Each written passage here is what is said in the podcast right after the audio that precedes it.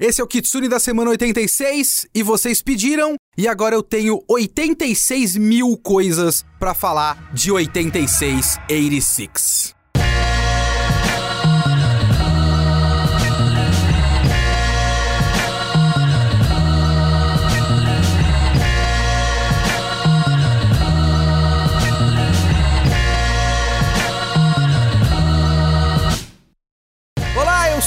Eu sou o Leonardo Kitsune e o Kitsune da Semana é o meu podcast semanal para eu falar do que eu quiser, do jeito que eu quiser. E a ideia aqui é que toda semana tem uma review diferente de alguma coisa diferente, que pode ser qualquer coisa. Pode ser literatura, pode ser cinema, pode ser anime, mangá, quadrinhos. Se eu vi, se eu li, se eu quero falar, então é aqui que eu vou falar. Você pode comentar esse podcast mandando um e-mail para mim em leo.kitsune@geekhere.com.br pode comentar no site geekhere.com.br, fazendo sua conta e colocando comentários embaixo do post. Ou você pode assistir as nossas gravações ao vivo na twitch.tv barra geekhere.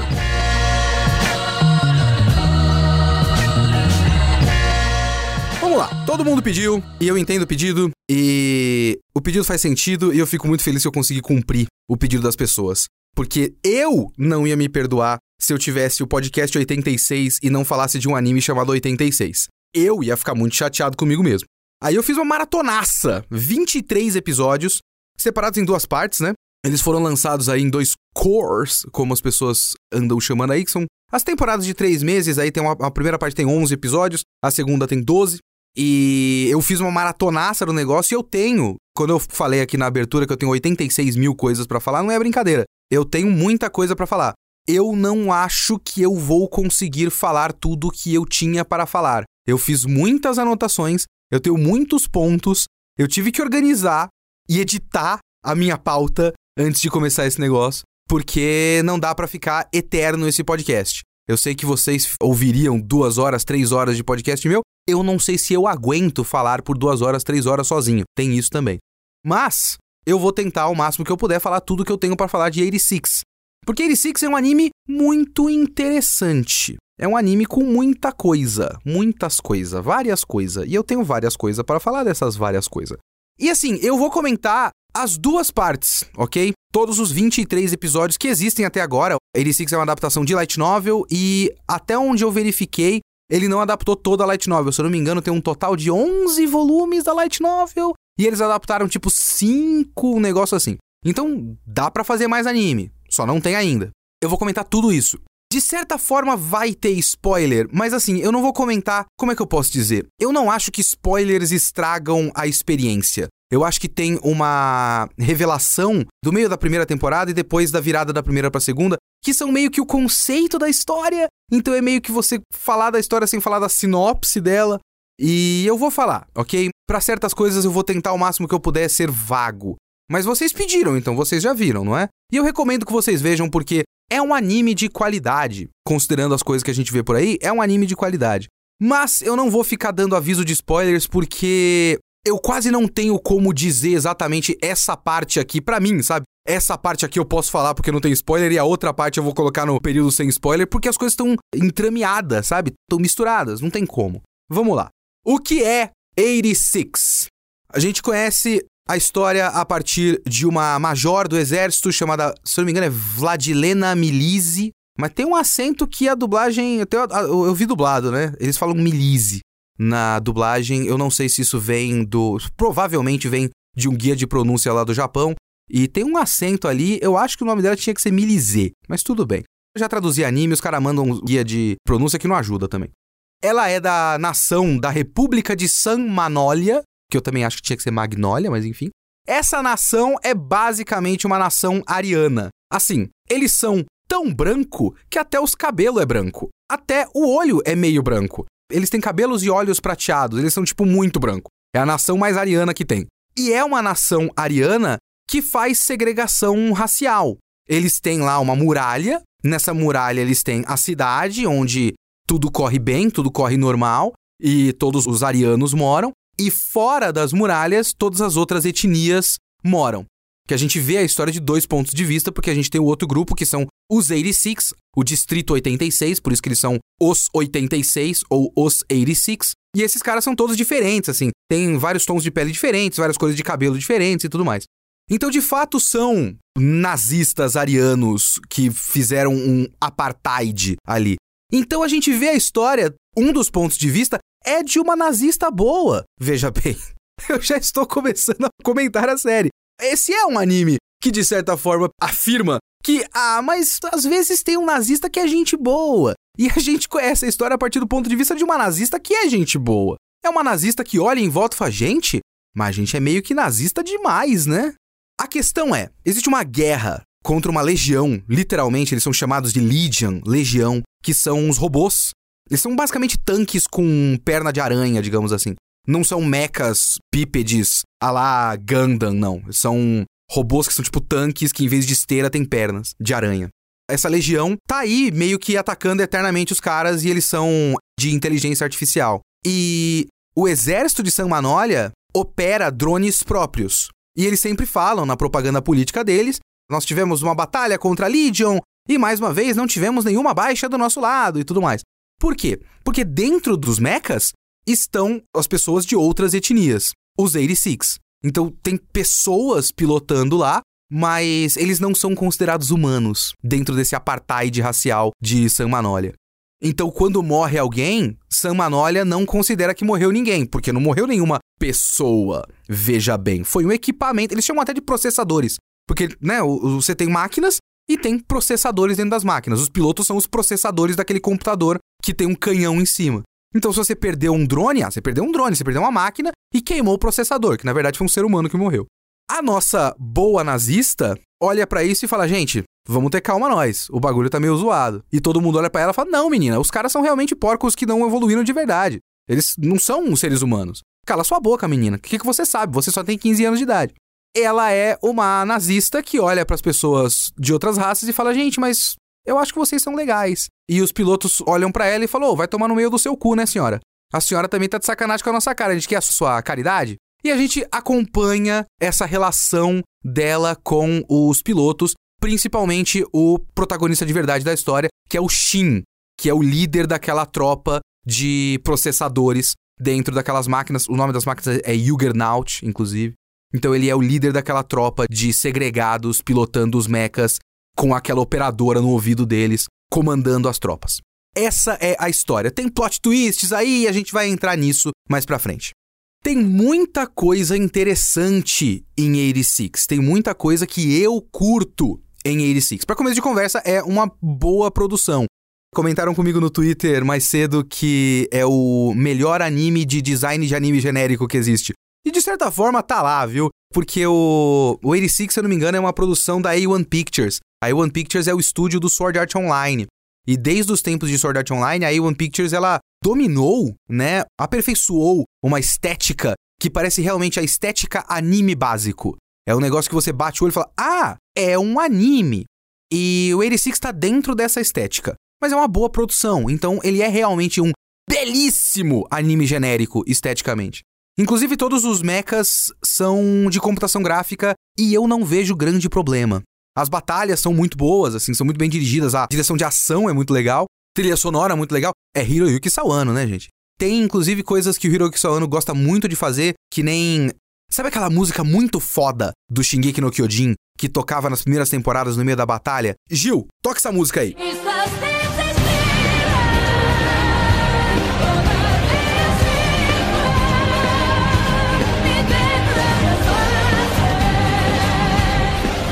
Então, tem um bagulho muito parecido com isso. Tem umas três ou quatro cenas de batalha que toca uma música que a ideia é ser muito próxima disso. Eu acho que não é tão legal quanto essa do Shingeki no Kyojin. E, assim, essa música que eu tô falando do Shingeki no Kyojin é literalmente a melhor coisa já associada a Shingeki no Kyojin, inclusive. Essa música é muito foda. Eu acho que o Hiroyuki Sawano também fez do Kill La Kill. E, se eu não me engano, ele é o responsável pelo Don't Lose Your Way. Então veja bem, tem momentos próximos disso. E as batalhas são muito legais tal.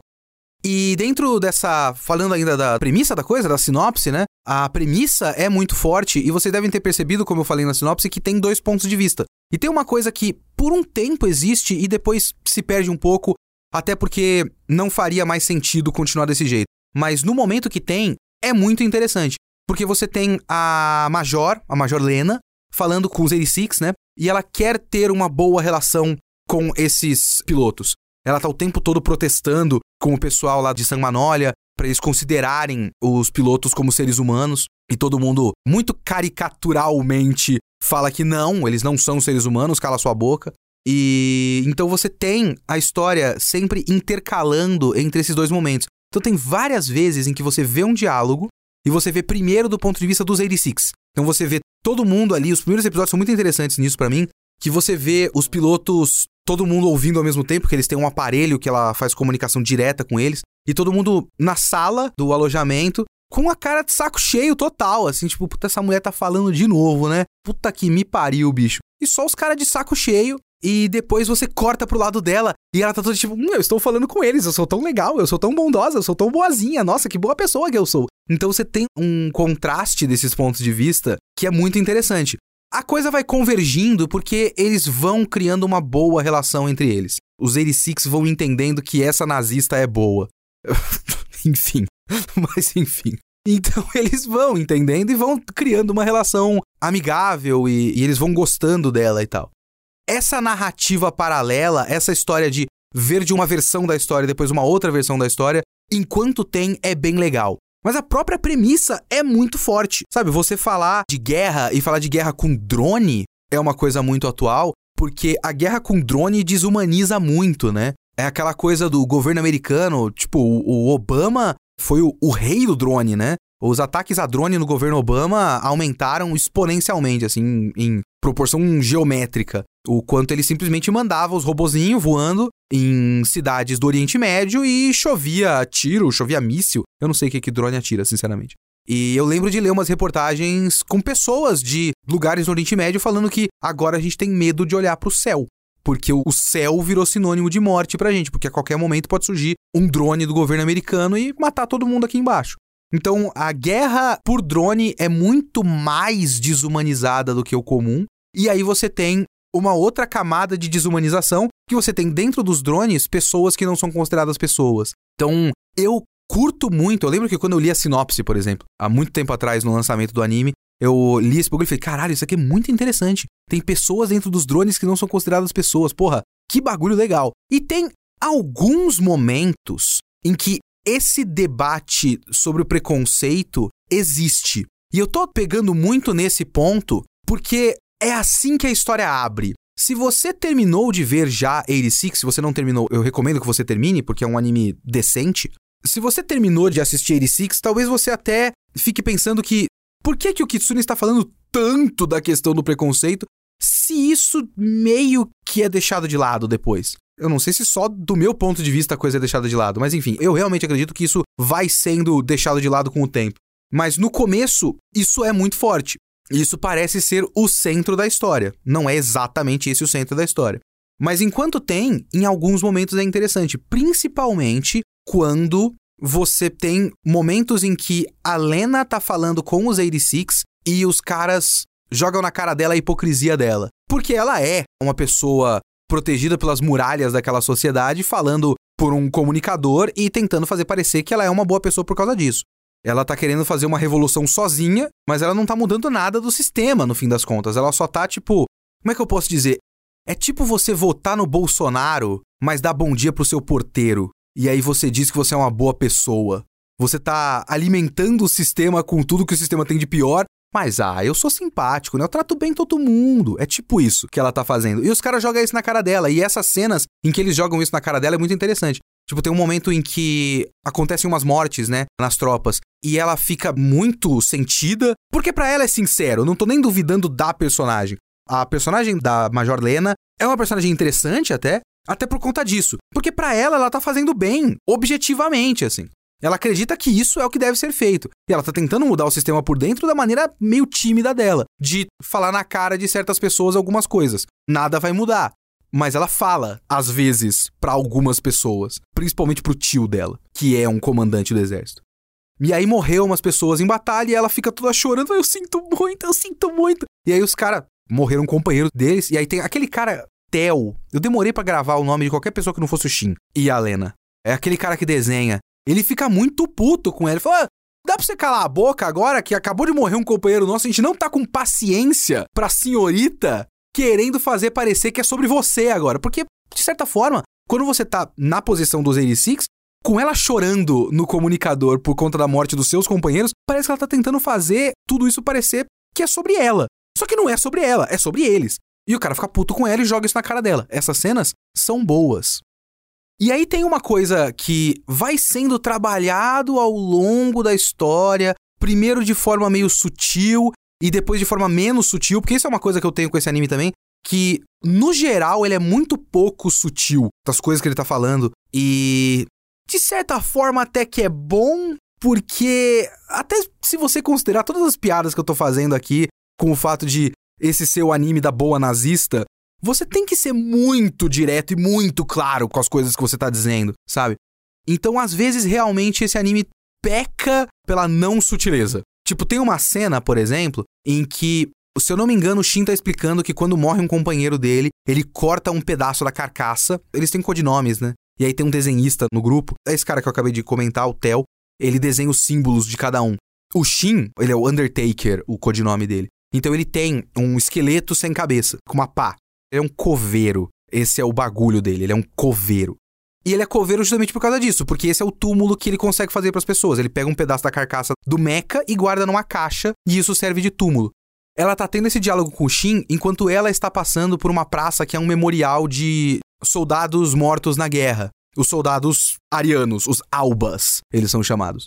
Tipo, a conversa tá sendo sobre esse assunto enquanto ela só tá andando. E enquanto tá acontecendo isso, eu tô olhando ali pra tela e tô pensando, ah, ok, é uma coisa interessante de colocar esse diálogo sobre não conseguir enterrar os seus mortos enquanto a Lena está andando por um cemitério.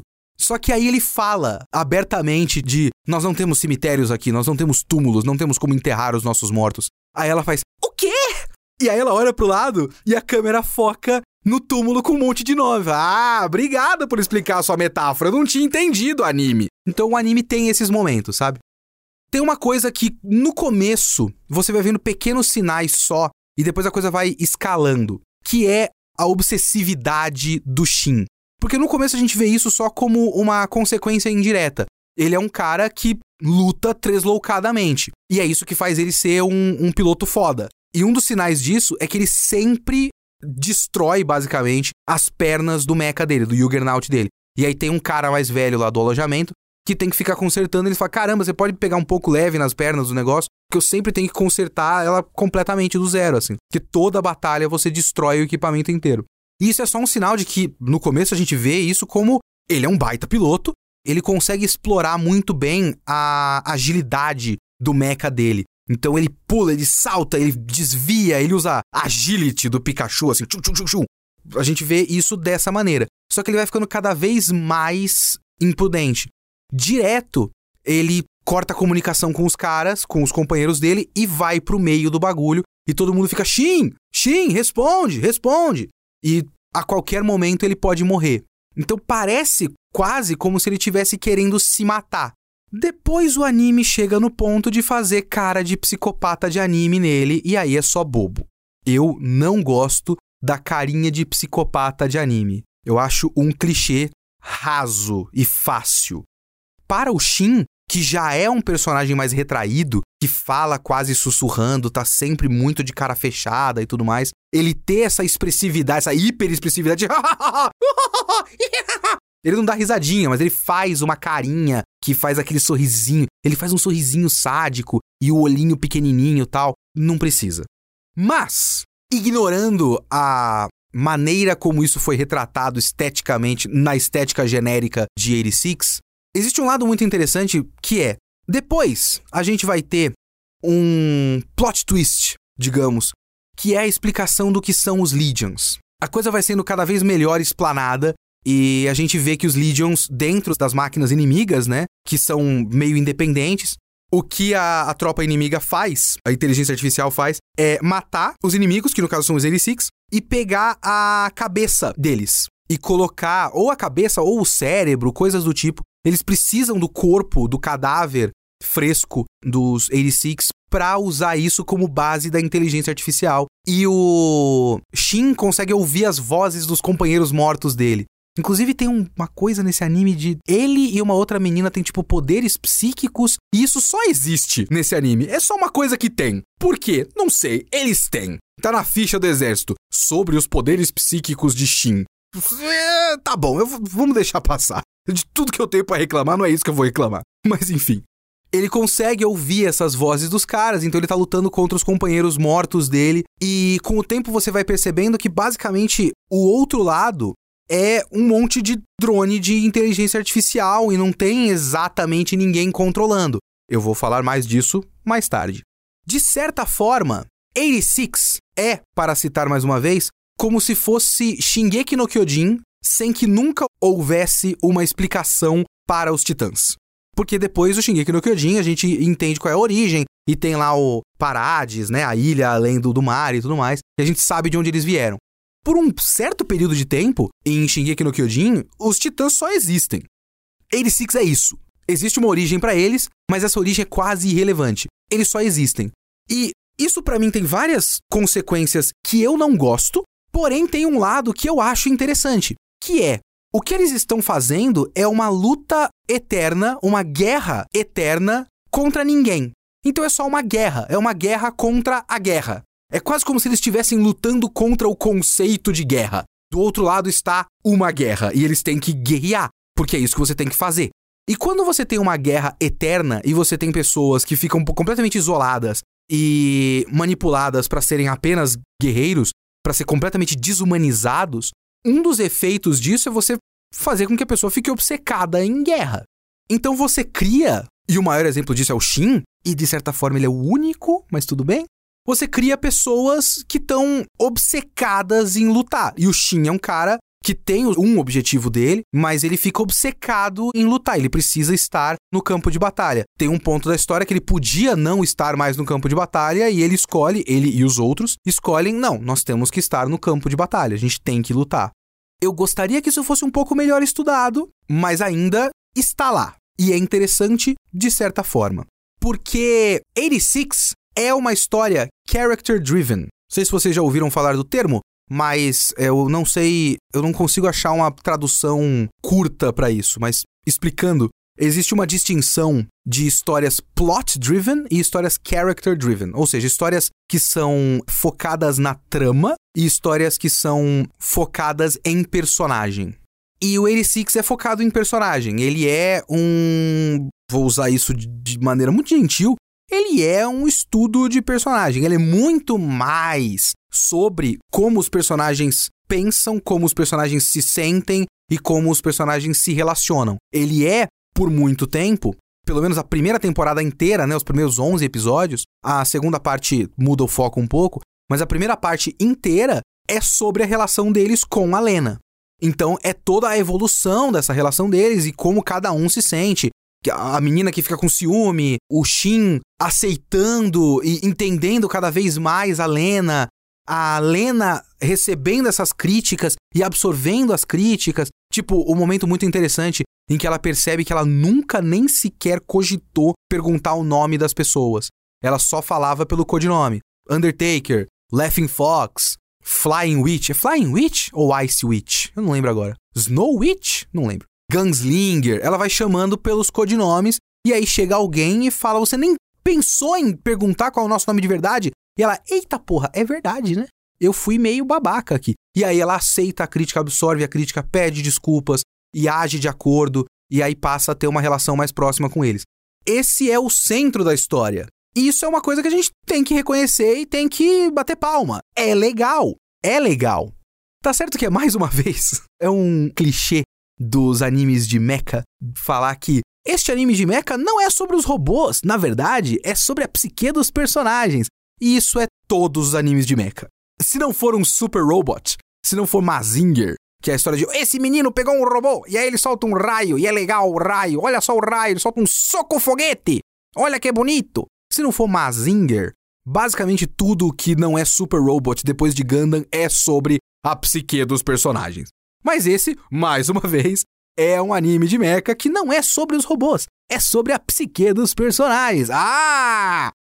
Só que aí, meus amigos, é aí que eu comecei a pensar em coisas, porque, vamos lá, eu, eu tive que reservar um momento para achar tudo que eu achava de bom em 86.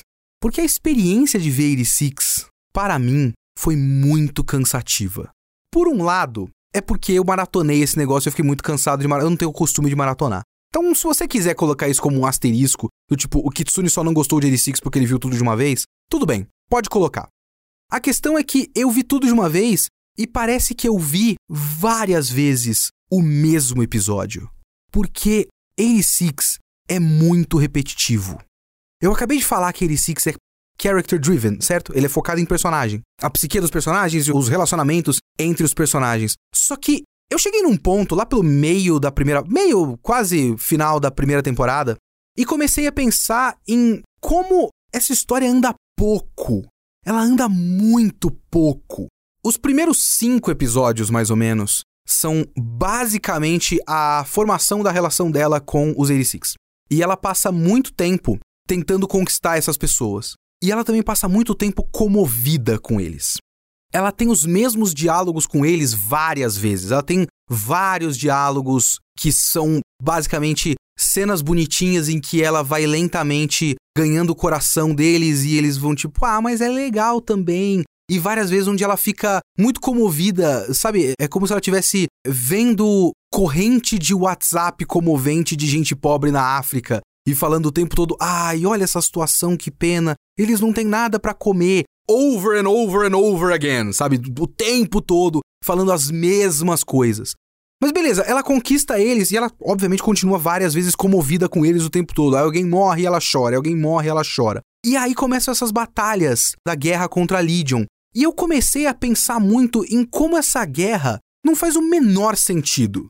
Tipo, o funcionamento prático da guerra faz muito pouco sentido. Porque, como esse anime é muito focado nessas relações de personagem, ele também é muito focado em mostrar o dia a dia desses personagens. Para que mostre o dia a dia desses personagens, você precisa de uma dinâmica da guerra em que a inteligência artificial ataca e recua várias vezes. Então eles passam tipo dias, ao que parece, fazendo nada até que alguém detecta oh, um ataque da Legion. Aí eles entram nas máquinas e lutam. E aí eles vencem a batalha e depois eles falam: "Ah, as Legions estão recuando". E eu só fico pensando, por que que a Legion recua? Porque são enxames de drones. Parece que não acaba nunca. Eu sei que tem uma explicação, esses drones foram feitos numa época e parece que eles vão acabar, tipo, a programação deles é só até uma data, ou então a bateria vai acabar, qualquer coisa do tipo. Mas eu não sei quantos foram feitos, eu também não sei se eles são autorreplicáveis, né? Eu não entendi muito bem isso, mas isso é irrelevante porque eu quero dizer aqui. O que eu quero dizer é que eles não acabam. Eles são praticamente infindáveis. Então toda a batalha parece que são tipo 15 e vai diminuindo. 15, 12, 10, depois 5 Juggernauts dos 86, 5 daquelas máquinas meio retrô deles, todas sujas, todas zoadas, contra vários robôs do futuro, que eles são uns, uns designs de robô do futuro, eles são brilhantes, eles são claros. Robô feito pela Apple. É o robô da morte do Steve Jobs, sabe? Uns bagulho bizarro assim. E eles não acabam. E essas guerras são sempre assim.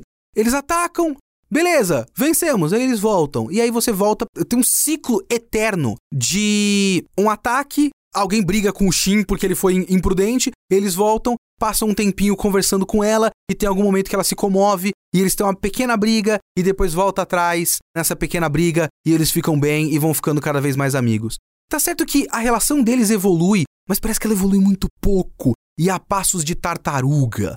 É muito lento o modo como a relação deles evolui. E a história parece que não anda. E eu olhei e falei, o que, que eu estou vendo aqui? Quantas vezes eu vou ver a mesma coisa? E aí, nesse ponto, foi um ponto que chegou em dois discursos que só não fazem o menor sentido. Porque, como esse anime é muito focado nessas relações de personagens, eu acho que ele acaba negligenciando as, digamos assim, implicações sociopolíticas de certas coisas. Tem um discurso, se eu não me engano, no episódio 7, de um cara que chama Hayden. É o maluco do cabelo pra cima, o cabelo espigado pra cima. E ele revela para a Lena que eles estão no esquadrão Spearhead. E o esquadrão Spearhead, a missão Spearhead, eles são a linha de frente. contra os Legions. E a ideia é que eles vão pegando cidadãos do Distrito 86 até eles morrerem. É uma limpeza étnica. Inclusive, houve um momento desse anime que eu falei: esse anime vai fazer sentido se o grande plot twist dos Legions é que, na verdade, os Legions foram criados pela própria República de Manólia como parte do plano de limpeza étnica deles. É uma guerra que não existe, porque a guerra não faz sentido. Então eu pensei, para fazer sentido essa guerra, precisa ser isso. Eles criaram um monte de drone e colocaram as outras etnias que eles querem eliminar lá no holocausto deles, no campo de batalha, e vão fazendo onda atrás de onda de ataque até eliminar todo mundo. Porque o esquadrão Spearhead é isso. É um esquadrão que não vai ter reposição de soldados, porque a ideia é eliminar todo mundo. Spoiler: esse plot twist que eu teorizei não existe. Não aconteceu. Não é isso que está na história. É outra coisa completamente diferente. Aliás, inclusive, não é nem outra coisa, é nada. Basicamente, não existe um plot twist. E aí o cara tá contando que eles vão morrer. E a Lena fala uma coisa que faz muito sentido. Que é, mas peraí, por que, que vocês vão lutar então? Foge! Pega suas máquinas, vocês têm. Gente, vocês têm máquinas de guerra, vocês têm máquinas da morte. Vocês têm tanques com canhões gigantes em cima e que parecem aranhas do inferno. Foge com essa porra para outro lugar. Ou então invade a muralha e mata nós. Mata tudo nós. A gente é tudo nazista ariano bizarro. Ninguém vale a pena aqui. Por que vocês querem proteger a gente?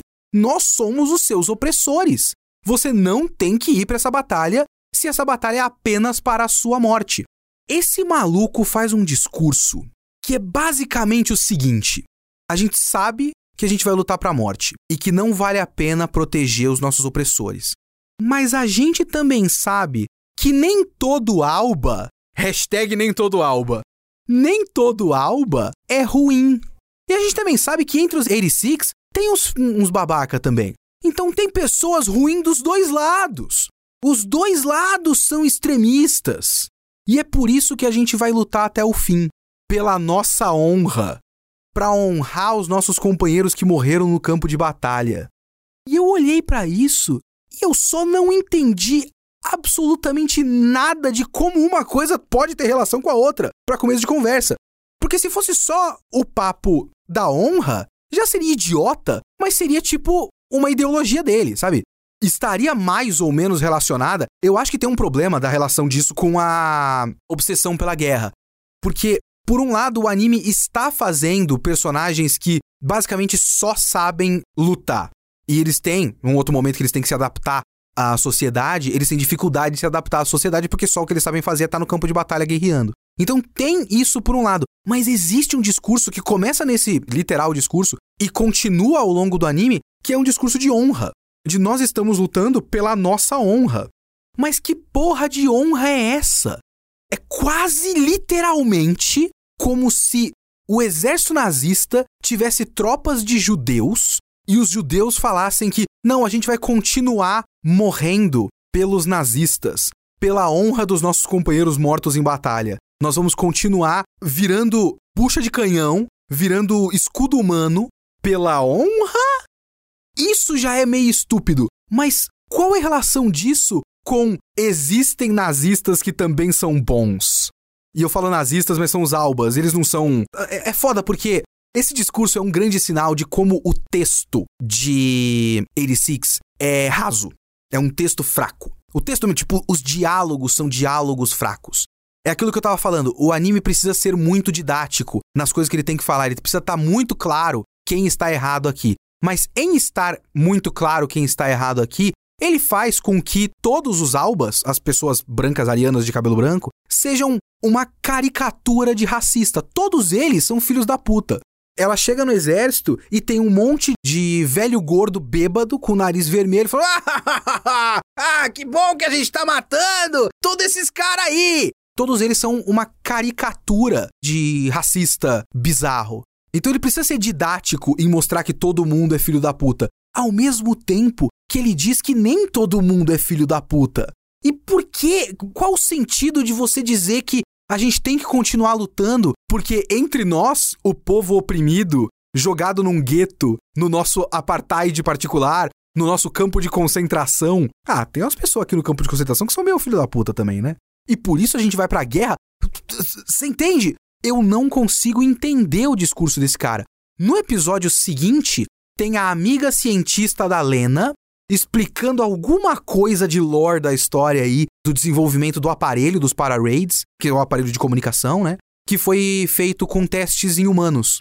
Foram feitos com testes nos 86, se eu não me engano. Essa cientista, eu acho que ela é filha do cientista que inventou o aparelho, um negócio assim. E ela faz o discurso com cara de psicopata de anime, obviamente, só que o discurso dela é um discurso para fazer a Lena parar de ajudar os 86.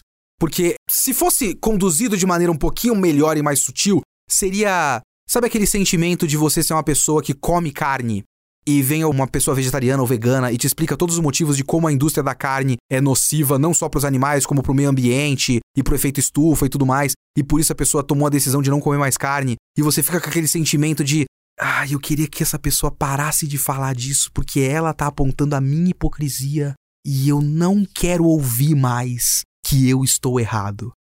Isso é um debate interessante. Se fosse conduzido de maneira um pouco mais sutil, seria uma pessoa do lado dos Albas olhando a Lena, que quer acabar com esse sistema, pedindo para ela parar de ser consciente, porque enquanto a Lena é consciente, fica muito na cara que ela, essa pessoa que tá falando com a Lena, não é.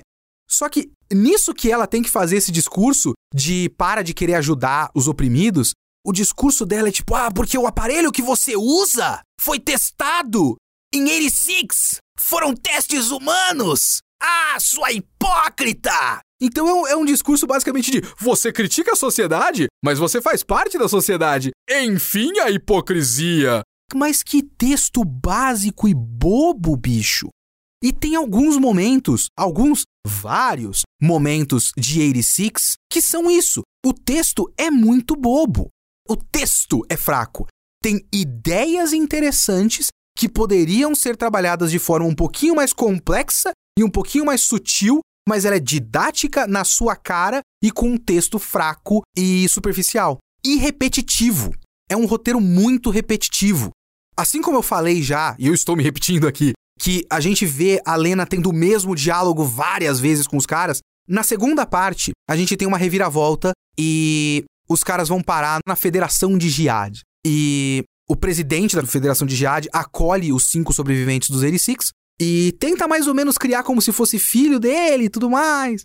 E aí tem todo um período de adaptação. Só que eles falam: não, a gente quer ir pra batalha. Como eu falei, tem essa ideia de que a única coisa que eles sabem fazer é lutar. Eles só sabem ser soldados, então eles vão ser soldados. Só que toda essa segunda parte é uma repetição ad infinitum de pessoas do exército de Jihad olhando pros cinco sobreviventes dos 86 e falando: Mas por que vocês estão lutando? Parem de lutar!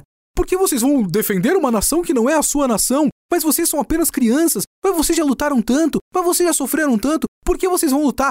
E, sei lá, a cada, no mínimo, dois episódios, tem alguém perguntando por que eles vão lutar e aí eles dão uma desculpa qualquer. O Raiden fala de honra, por exemplo. Toda hora tem alguma coisa desse tipo. Toda hora tem o mesmo diálogo. Parece que eu tô vendo o mesmo episódio várias e várias e várias vezes. Porque como os ataques são em onda dos Legions, você tem os momentos que eles estão nos alojamentos e os momentos que eles vão pra guerra. Quando eles estão nos alojamentos e vem um ataque, vem alguém e fala pro Shin: Mas você não devia lutar, Shin. Toda vez. Fora o fato de que o Shin vai ficando cada vez mais doido. E como os ataques são em onda, basicamente a mesma coisa várias vezes, você tem várias cenas iguais do Shin com cara de psicopata e várias cenas das pessoas no comunicador gritando pro Shin: Não, Shin! Você não pode lutar, Shin! Fala com a gente, Shin! Recua, Shin! Não lute sozinho, Shin! Várias vezes, várias vezes. Então é um pouco sacal. E além disso, tem uma decisão de roteiro que, para mim, é a base de todos os problemas dessa história. Como eu já falei, essa é uma história character driven. E uma das maneiras de fazer com que essa história seja character driven é meio que limpar todos os conflitos políticos que pudessem haver nessa história. Então, a gente tem no começo um conflito, basicamente um conflito de interesses, digamos assim, entre a Lena e as tropas dos 86, certo? E esse é um conflito que, enquanto ele existe, é bom que é os caras, como eu já falei, falando da hipocrisia dela e de o quanto eles estão protegendo os próprios opressores e tudo mais, e depois isso é resolvido de forma meio idiota. Só que depois que eles vão pro outro lado, o que, que eu achei que poderia ser? Depois da minha teoria de os Legions, na verdade, são mais uma camada da limpeza étnica dos Albas, e isso não existiu, quando eles foram para uma outra nação, pensei, pô, eles estão do outro lado. E se agora eles têm que atacar a própria nação lá da, da República de Manólia? Será que agora eles vão atacar a Major Lena? Eles têm uma relação muito boa com ela, só que agora ela tá do outro lado. E ela de fato é membro dos opressores deles. Será que eles vão ter que lutar contra ela? Mas não, isso nunca existe. Porque conflitos políticos em 86 não existem. Enquanto eu assistia 86, paralelos entre 86 e Gundam Iron Blooded Orphans são inevitáveis. Muito inevitáveis. Tem muitas semelhanças. E é um anime de mecha com um subtexto político, mas é quase como se 86 fosse um Gundam que tirou toda a política da coisa. Ele não quer estudar a política da coisa. Depois de um tempo dessa história, eu falei, tá, é character driven, tem os conflitos pessoais, interpessoais e tudo mais, mas eu queria um pouco de plot. Porque não tem uma coisa de tal personagem quer tal coisa e eles vão tentar fazer não sei o que, então tem o interesse desse grupo e o interesse daquele grupo e o interesse do outro grupo e essas coisas se misturam. Eu digo isso porque foi muito fácil de eu, Leonardo Kitsune, acompanhar. Assim, cada um tem a sua deficiência com ficção, certo? A minha cabeça é muito limitada para certas coisas. Eu tenho muita dificuldade de histórias estilo Game of Thrones.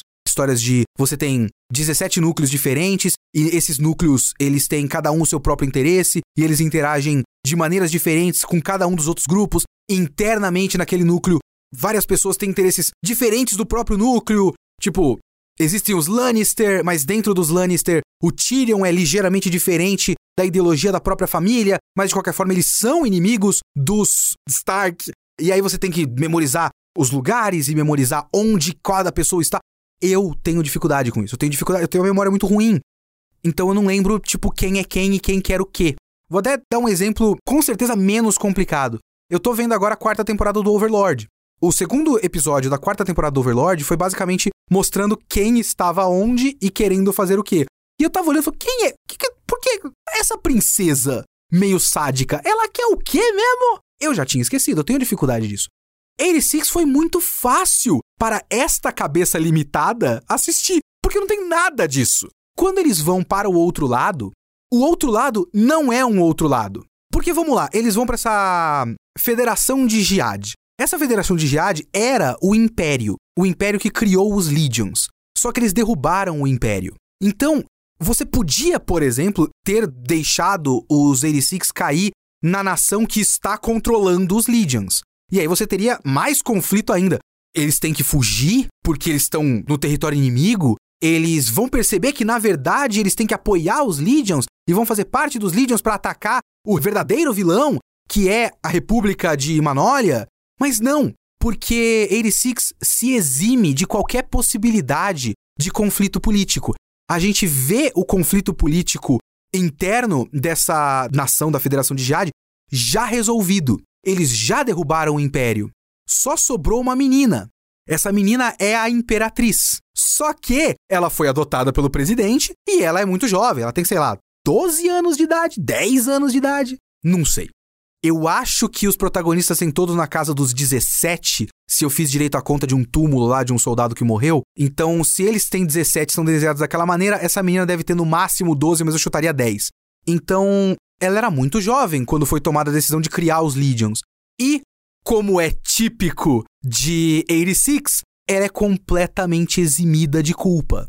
Os caras falam para ela. É, é, muito próximo de você falar sobre dívida histórica de racismo estrutural, de falar que pessoas negras no Brasil, ou sei lá, nos Estados Unidos, tanto faz, países que tiveram escravidão negra, as pessoas negras ainda continuam sofrendo as consequências disso, e isso é real, e existe uma dívida histórica, e aí chegar uma pessoa branca e falar: é, mas a minha família não tinha escravo.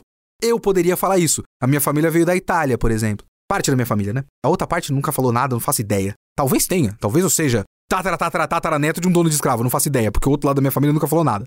Eu só sei que minha avó veio de Minas. Mas eu tenho a família da Itália que veio da época mais do pré-Segunda Guerra Mundial, ou um pouquinho depois da Segunda Guerra Mundial, na verdade, que eles vieram para cá. E eu podia chegar e falar, ah, mas não tem nada a ver com isso. Minha família tem, nunca teve escravo. Não tem nada de dívida histórica, foda-se. É quase como se os 86 estivessem na situação de pessoas negras e apontar pra uma menina que é filha de um escravocrata e falar: não, mas essa menina não era escravocrata, o pai dela era. Ela não tem nada a ver com isso, poxa, coitada dela. Nada a ver. Então, a situação já está resolvida. E os Legions são uma força independente. Inclusive, esse trecho é muito bizarro, porque tem tão pouca coisa para eles resolverem até que o anime quase vira um slice of life de exército. É muito esquisito. Porque eles passam aqueles primeiros episódios da segunda temporada brincando de casinha, e eles decidem ir pro exército, e aí eles estão, tipo, brincando de exército, porque eles já são do exército, eles já são bons e tal. E não tem batalha, e não tem conflito com ninguém. Eles são bem recebidos pela maioria, mas tem um ou dois caras que não gostam dele, mas fica por aí. E você só vê eles no dia a dia fazendo amizade com pessoas e treinando, sabe? É estranho e é boring, é chato, é, é sem graça. Eles evoluem pouco como pessoas, como personagens, principalmente os outros quatro, né? O Shin, ele tem uma mudança no final, né? Ele, ele deixa pra lá algumas coisas e cresce como pessoa, deixa para trás algumas obsessões. Mas os outros não. Os outros não mudam nada. Os outros só servem para ficar eternamente preocupados com o Shin. Então eles não evoluem como personagens e tomam muito poucas decisões. Eles não têm decisões a tomar.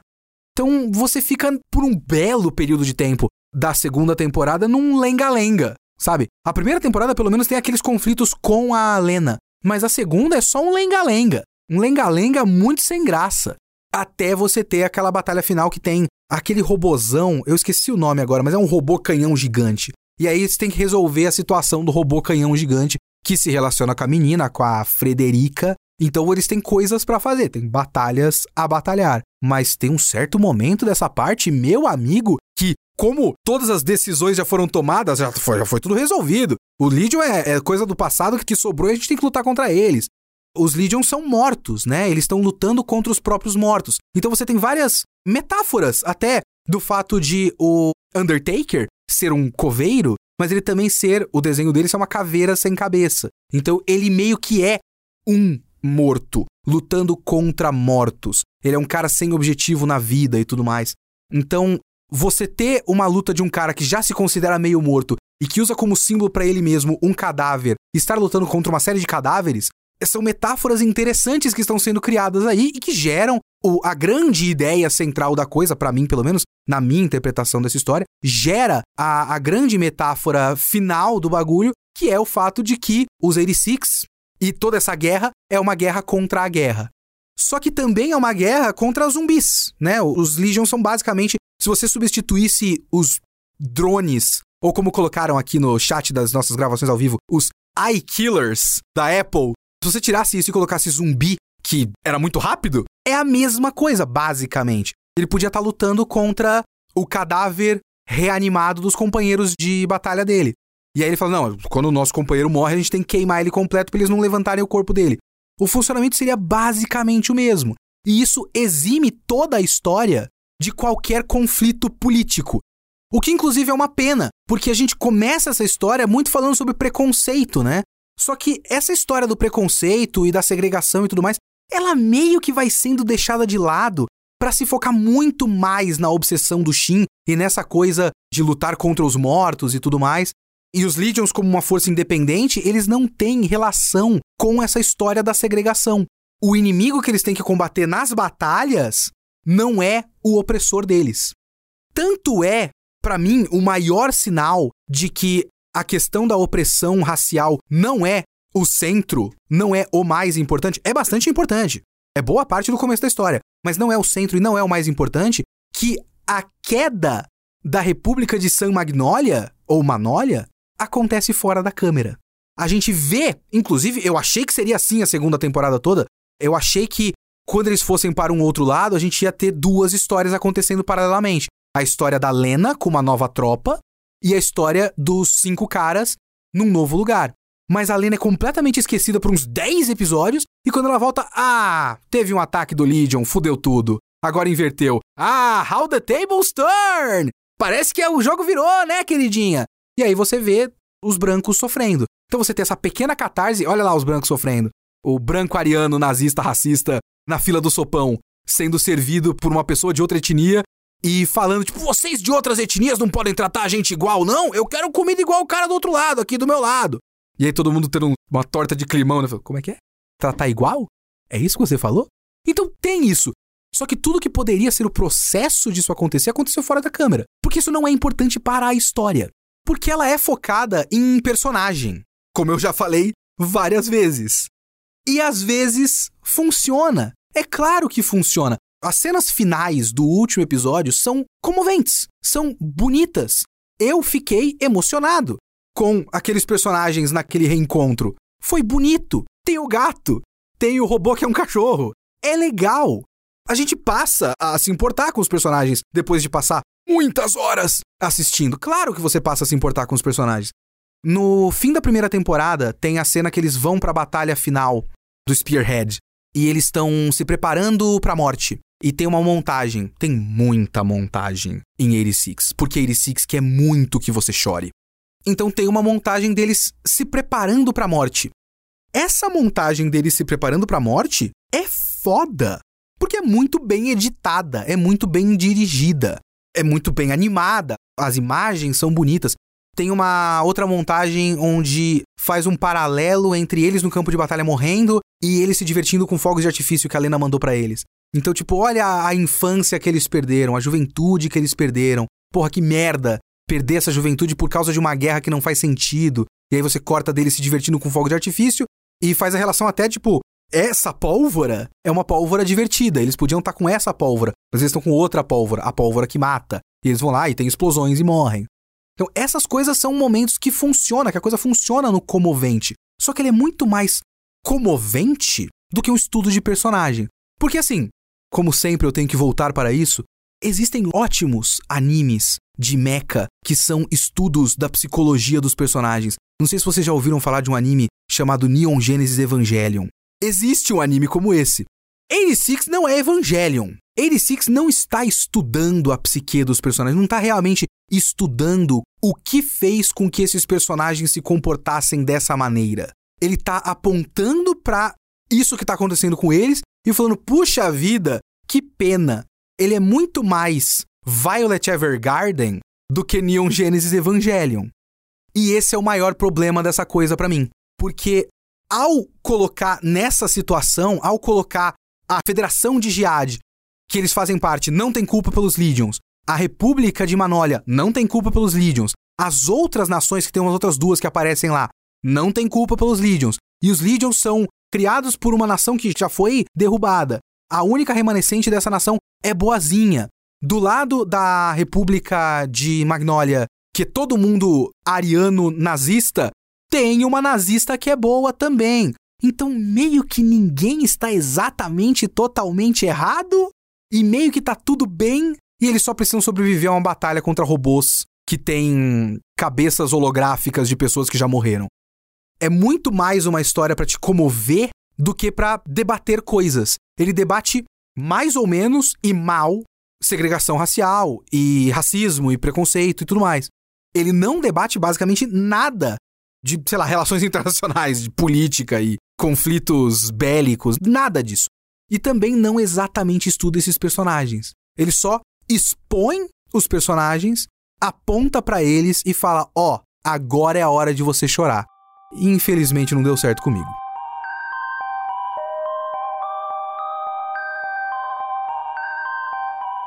Pois bem, vamos para os e-mails e comentários do podcast da semana passada que foi sobre Thor Love and Thunder. Eu quero começar com um comentário aqui que é um esclarecimento de informações que eu não tinha na gravação do podcast e o cara me explicou aqui, que o Cláudio Brito falando, ó, o papel desse comentário é só trazer a informação de quando aconteceu o romance entre Thor e Jane na timeline do MCU. Vamos lá, em Thor 2, de 2013, que eu não vi, o Thor decide viver na Terra com a Jane e é aqui que eles começam. Em Vingadores 2, de 2015, que é o do Ultron, né? O Thor cita a Jane de maneira muito positiva e confirma que eles ainda estão em relacionamento. Porém, no início do filme, ele vai embora da Terra em busca das respostas sobre as joias do infinito. Da próxima vez que vemos o herói é em Ragnarok, 2017.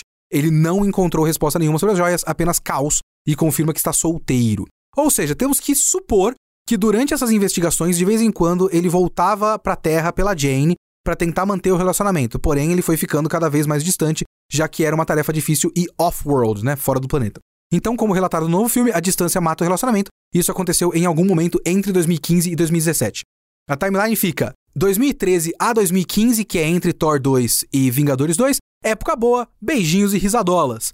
Entre 2015 e 2017, ou seja, entre Ultron e Ragnarok, época ruim, brigas, distanciamento, ele não colocou aqui, mas enfim, distanciamento e término. Ok, então é isso. Eu não vi o segundo filme, não sabia que eles vão morar juntos, então tem isso.